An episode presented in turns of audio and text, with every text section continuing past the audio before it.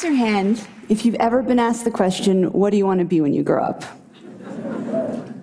Now, if you had to guess, how old would you say you were when you were first asked this question? You can just hold up fingers. Three, five, three, five, five. Okay. Now, raise your hand if the question, What do you want to be when you grow up, has ever caused you any anxiety. Any anxiety at all. I'm someone who's never been able to answer the question, What do you want to be when you grow up? See, the problem wasn't that I didn't have any interests, it's that I had too many. In high school, I liked English and math and art, and I built websites, and I played guitar in a punk band called Frustrated Telephone Operator. Maybe, maybe you've heard of us.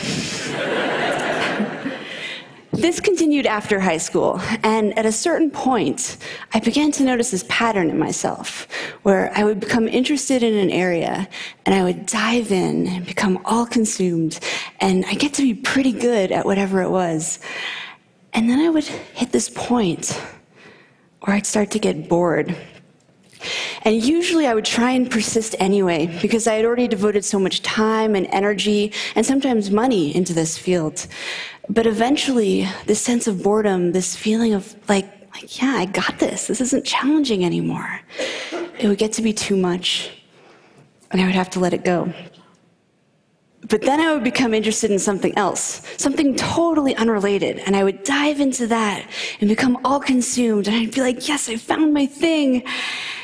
And then I would hit this point again where I'd start to get bored. And eventually, I would let it go.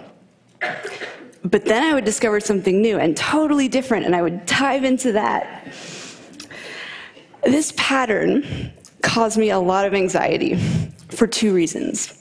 The first was that I wasn't sure how I was going to turn any of this into a career. I thought that I would eventually have to pick one thing, deny all of my other passions, and just resign myself to being bored. The other reason it caused me so much anxiety was a little bit more personal. I worried that there was something wrong with this, and something wrong with me for being unable to stick with anything. I worried that I was afraid of commitment, or that I was scattered, or that I was self sabotaging, afraid of my own success. If you can relate to my story and to these feelings, I'd like you to ask yourself a question that I wish I had asked myself back then.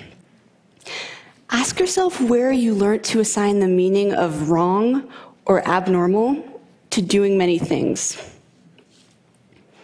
I'll tell you where you learned it. You learned it from the culture. We were first asked the question, What do you want to be when you grow up? when we're about five years old.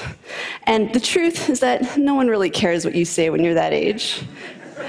It's considered an innocuous question posed to little kids to elicit cute replies, like, I want to be an astronaut, or I want to be a ballerina, or I want to be a pirate. Insert Halloween costume here. But this question gets asked of us again and again as we get older in various forms. For instance, high school students might get asked what major they're going to pick in college. And at some point, what do you want to be when you grow up goes from being the cute exercise it once was to the thing that keeps us up at night. Why? See, while this question inspires kids to dream about what they could be, it does not inspire them to dream about all that they could be. In fact, it does just the opposite. Because when someone asks you what you want to be, you can't reply with 20 different things. The well meaning adult will likely chuckle and be like, oh, how cute, but you can't be a violin maker and a psychologist. You have to choose. This is Dr. Bob Childs. and he's a luthier and a psychotherapist. And this is Amy Ng, a magazine editor turned illustrator, entrepreneur, teacher, and creative director. But most kids don't hear about people like this. All they hear is that they're going to have to choose. But it's more than that. The notion of the narrowly focused life is highly romanticized in our culture. It's this idea of destiny or the one true calling. The idea that we each have one great thing we are meant to do during our time on this earth, and you need to figure out what that thing is and devote your life to it. But what if you're someone who isn't wired this way? What if there are a lot of different subjects that you're curious about and many different things you want to do? Well, there is no room for someone like you in this framework. And so you might feel alone. You might feel like you don't have a purpose. You might feel like there's something wrong with you. There's nothing wrong with you. What you are is a multi potentialite.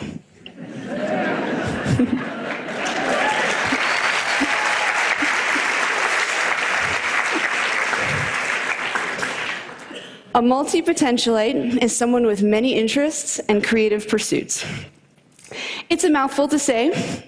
Uh, it might help if you break it up into three parts multi potential and ite.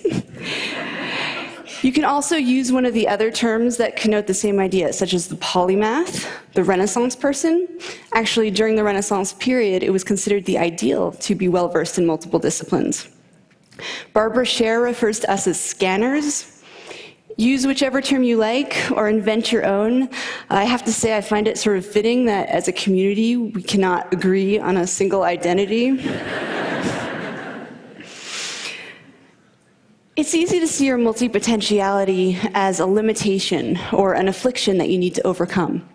But what I've learned through speaking with people and writing about these ideas on my website is that there are some tremendous strengths to being this way.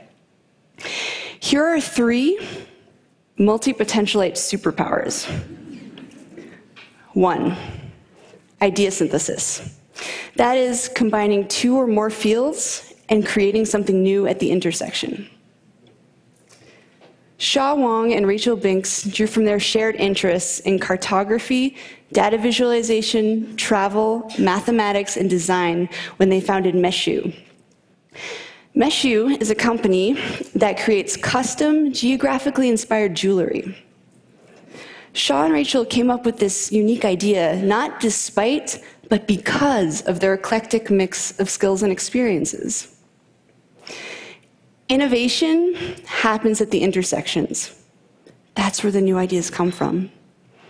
And multi potentialites, with all of their backgrounds, are able to access a lot of these points of intersection.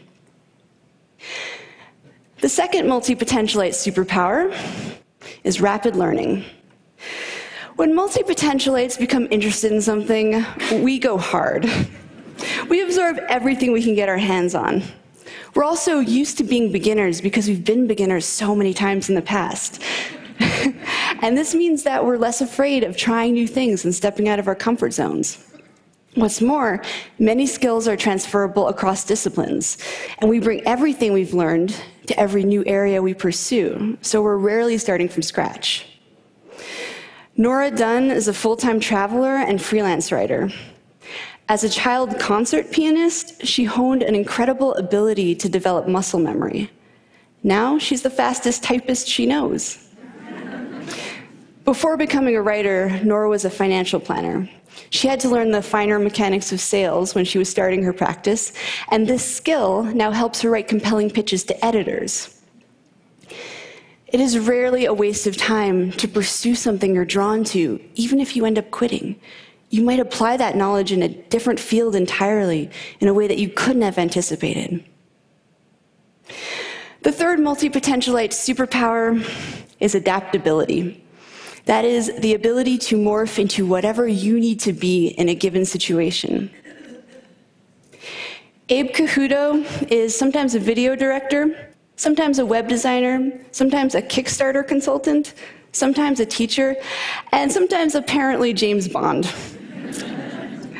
He's valuable because he does good work. He's even more valuable because he can take on various roles depending on his client's needs. Fast Company magazine identified adaptability as the single most important skill to develop in order to thrive in the 21st century. The economic world is changing so quickly and unpredictably that it is the individuals and organizations that can pivot in order to meet the needs of the market that are really going to thrive. idea synthesis, rapid learning, and adaptability. Three skills that multi potentialites are very adept at, and three skills that they might lose if pressured to narrow their focus. As a society, we have a vested interest in encouraging multi potentialites to be themselves. We have a lot of complex, multidimensional problems in the world right now, and we need creative, out of the box thinkers to tackle them. Now, let's say that you are, in your heart, a specialist. You came out of the womb knowing you wanted to be a pediatric neurosurgeon. Don't worry, there's nothing wrong with you either. In fact, some of the best teams are comprised of a specialist and multi potentialite paired together. The specialist can dive in deep and implement ideas, while the multi potentialite brings their breadth of knowledge to the project. It's a beautiful partnership. But we should all be designing lives and careers that are aligned with how we're wired. And sadly, multi potentialites are largely being encouraged simply to be more like their specialist peers. So, with that said, if there is one thing you take away from this talk, I hope that it is this embrace your inner wiring, whatever that may be. If you're a specialist at heart, then by all means specialize. That is where you'll do your best work.